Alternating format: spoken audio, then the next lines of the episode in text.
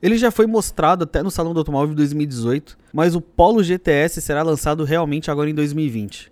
Algumas imagens na internet mostram o provável preço dele ultrapassando 100 mil reais, e concessionárias dizem que ele começa a ser faturado a partir da próxima semana, dia 6 de janeiro. Seu grande diferencial para as outras versões é a presença do motor 1.4 TSI com até 150 cavalos e um acerto diferente de suspensão e direção. E aí, ele ficou caro ou não ficou? Para mais detalhes, entra lá no motor1.com.